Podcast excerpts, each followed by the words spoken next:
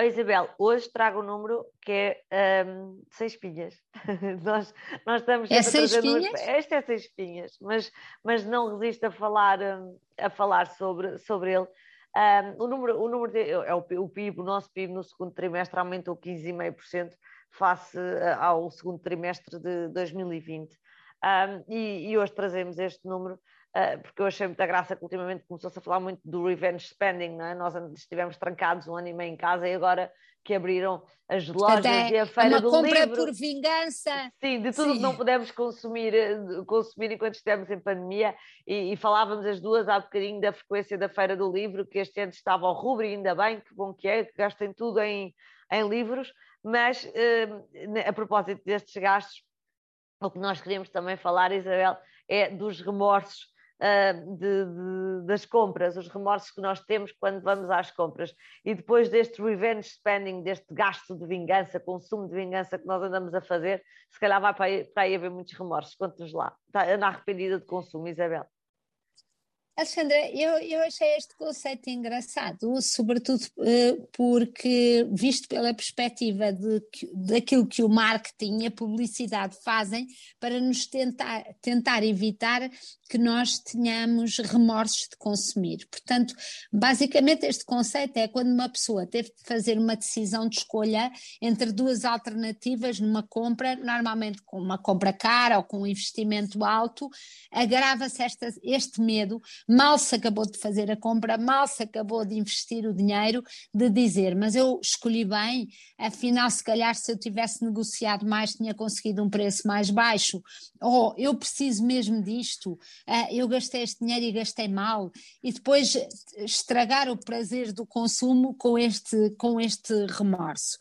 E, e, e, e, no fundo isto agrava-se com muita escolha. E quando nós eh, fomos uh, outra vez confrontados com os supermercados, os hipermercados, mas as lojas a oferecerem-nos tanta coisa, sobretudo depois de termos estado fechados, não é?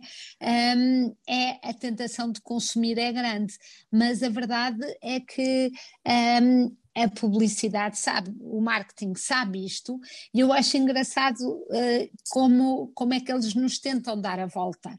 E tentam dar-nos a volta, por exemplo, aquela ideia do anúncio: se houver mais barato em algum Nós outro lugar, o dinheiro, sim. devolvemos o dinheiro. Um, o facto de da loja dizer que devolve o dinheiro se você se arrependeu uh, e não lhe faz perguntas, uh, ao mesmo tempo darem-nos um bónus, gastou isto, mas ficou com X em cartão para e, gastar buscar, numa próxima já oportunidade. outra vez para consumirmos mais. Olha, Isabel, não sei, há muitas... Não, mas o que é engraçado é que nós, um, é, eu acho que isto são no fundo pessoas que estudam o nosso comportamento, estudam a nossa maneira de pensar e tentam um, tirar proveito do nosso sofrimento. Ah, Isabel, daquilo... mas, isso, mas isso hoje em dia é, é, é toda uma moda uh, da, da economia comportamental, do nudge, que é estudar como é que as nossas tendências e as nossas uh, emoções nos levam a fazer um determinado percurso cerebral até à nossa tomada de decisão. E isso aplica-se a escolher uh, um fornecedor de serviços, a empresa, a empresa que nos está a tentar um, contratar, um, a, a, maneira como as empresas são marcas de recrutamento, a maneira como o supermercado nos atrai para o supermercado e divide uh, uh, os corredores, não é? Das coisas, o que Sim. nós precisamos misturado com aquilo que nós não precisamos e eu estava aqui a ouvir Isabel, estava aqui a ouvi-la e estava a pensar para mim que há várias facetas minhas que vêm ao de cima perante eh, isto que a Isabel está a falar.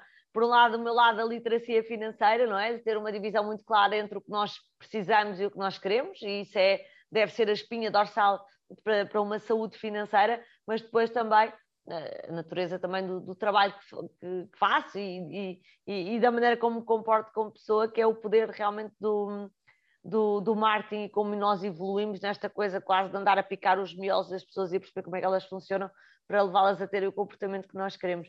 Olha, só me ocorre uma coisa, Isabel. Em São Bento, no Porto, há uma loja muito antiga, que é um prédio inteiro, que diz bom e barato é aqui. E tem mais de 50 anos, seguramente, o prédio, e eles é que sabiam melhor.